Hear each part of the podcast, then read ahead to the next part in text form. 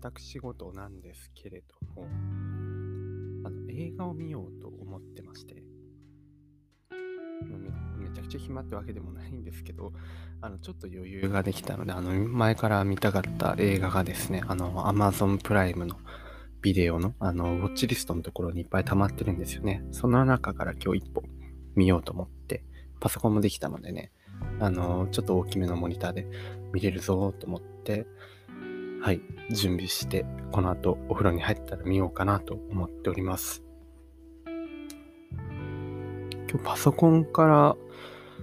録音してるんですけど、ちょっと撮れてるか心配ですね。これ喋、10分くらい喋り終わって撮れてなかったら大変なんですけど。で、まあそんなことは置いといてですね、あのー、何か映画館に行った時は皆さんは何か食べる派でしょうか？自分はあの、先ほど、ポップコーンをね、作ってきまして、あ、まあ、作ってっていうとね、ちょっと違和感を感じるかもしれませんが、実はあの、ポップコーンは自作自作派？ポップコーンも自作派？あのパソコンもね、自作派なんですけど、ポップコーンも自作派ということで、あの、スーパーとかね、行くと、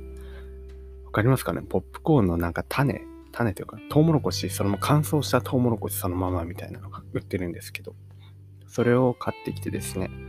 あのフライパンに油をひいて入れて火をつけて待ってるとポンポンするんですよ。そう、なんか安いんですよね、やっぱり。普通のあの、ポップコーン、お菓子のを買うよりも、あの、何回か使い分けできるし、自分の食べたい量をね、その時に食べれるので、ポップコーン、自作おすすめですね。で、作ったんですけど、じゃま、まずあの、ポップコーンの話からで、あの、大きい鍋だったんですよ。結構いっぱい今日は奮発というか食べちゃおうかなと思って、大きめのフライパンを用意したら、合う大きめのフライパンを用意して、油をひいて、で、コーンを入れた後に、あの、で、火をつけた後に、とですね、蓋が合う蓋のサイズがないことに気づきまして、かなり大きいフライパンなので、蓋のサイズがないと思って、取り急ぎあの近くにあった、そのうちにある中で一番大きめのフライパンの蓋を持ってきて、蓋したんですけど、あの、案の定ですね、あの、ポンポンポンポン跳ねたのが、この隙間からシュッシュって抜けてくるんですよね。で、あの、結構ね、10個くらい、あの、もったいないことをしてしまったんですけど、後で猫にでも食べてもらおうかなと思います。そうなんですよ。で、出来上がって塩をかけたんですけど、塩もかけすぎてですね、ちょっと味見したらしょっぱくて、味見というか、まあ今ね、こう、目の前に、目 のこたつに座って撮ってるんですけど、目の前にあってですね、ポップコーン。あ、ちょっとお待ちください。失礼しました。ちょっとね、いろいろありました。で、ポップコーンあるんですけど、あの、食べちゃうんですよね。なんかやっぱ目の前にあると。こう食べちゃって、今どうなれ、どうなってるかっていうと、もう、あれしかないわけですよ。もう、ポップコーンになりきれなかった者たち、ポップコーンならざる者たちみたいな、ちょっとあの、選別試験落ちちゃったよみたいな、あの、黒焦げの丸いやついっぱいあるじゃないですか。この音聞こえますか？そう、この この音が聞こえるってことはもう、あの、容器の中にポップコーン入ってないってことですね。そういうことです。もうすべて食べてしまいました。映画を見ながら食べようと思ったんですけど、もうなん、なんてね、あの、滞在を犯してしまったんだっていう、食べちゃったんですよね。で、この後お風呂入って出てきて、うん、映画だけを見るという感じなんですけど、まあ集中できていいかもしれませんね。映画、そう、映画館行ってもあんまりポップコーンはね、頼まなかったりするんですが、なんかあれなんですよね。二つのことを同時にできないというか、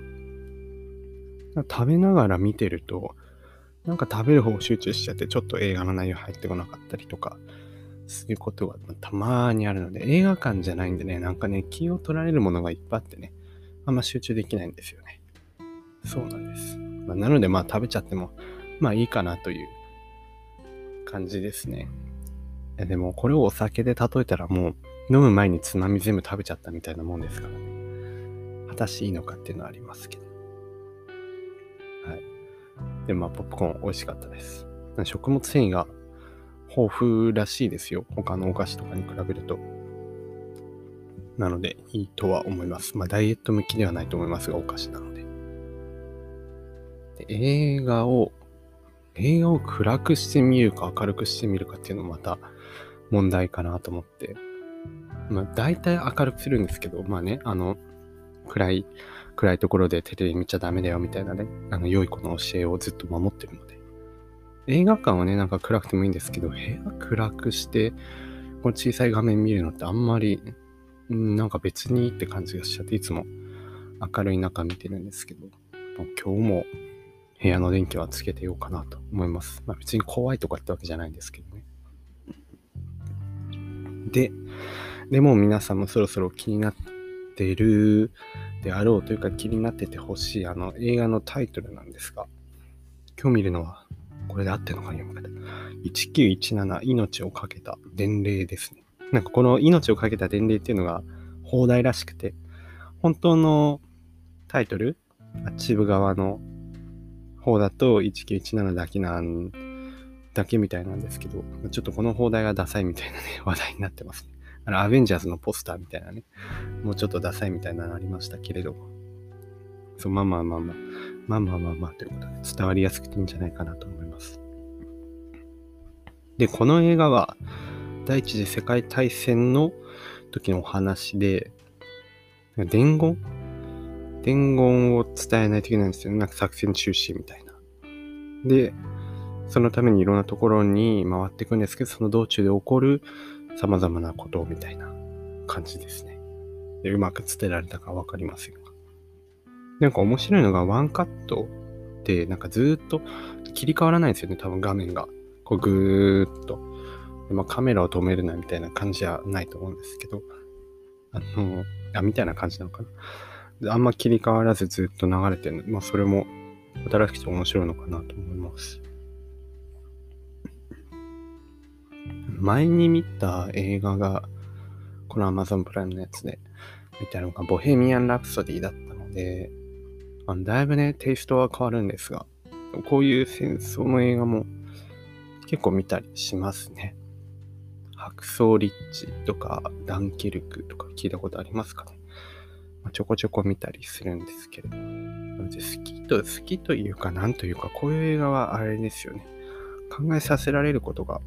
うん、なんか多かったりとか、見た後に、ああ、みたいな、うん、なんか歴史だ、みたいな、浅いですけど、そういうふうに思いますね。ちょっとまた、まあ、感想、感想はそんな話せるほどね、あの、ちゃんと見れないと思うんですが、まあ、また何かあったら、ね、どこかでお話できる機会があればなと思います。そうですね。な感じで皆さん今見たい映画とかありますかね？見たい映画。あの、自分はオアシスっていうバンドが好きなんですけど、そのドキュメントみたいなのが最近やってたらしく、まあ、コロナ禍ってこともあってね、映画館行くのもどうしようかなとかって思ってたんですけど、まあ、結局行かずに見れなかったんですよね。で、ボヘミアン・ラプソディとかも見てて思ったんですけど、まあ、こういうね、戦争の映画とかもそうかもしれないですけど、こう、大迫力みたいなのやっぱ映画館で見たいですよね。あの、集中してね、スクリーンで、あと、ゴゴゴゴゴゴみたいな、しっかりしたスピーカーとかね。いいですよね、映画館の雰囲気は。まあ、また、いろいろ落ち着いたらまた映画館とかも行ってみたいなと思います。あの、そう、Amazon プライムはね、あの、おすすめですよ。なんかすごいいろいろ見れて、うん。この作品も1年前なんですけど、もう見れるようになってるので、結構早いなと思って。あの、この間ね、パラサイトっていうのが、金曜ロードショーでやってたんですけど、見逃しちゃって、まあ、残念ながら、あの、録画のね、残量不足だったんですけど、見逃してしまったので、まあ、これもいずれ見れるようになるんじゃないかなと期待しながら、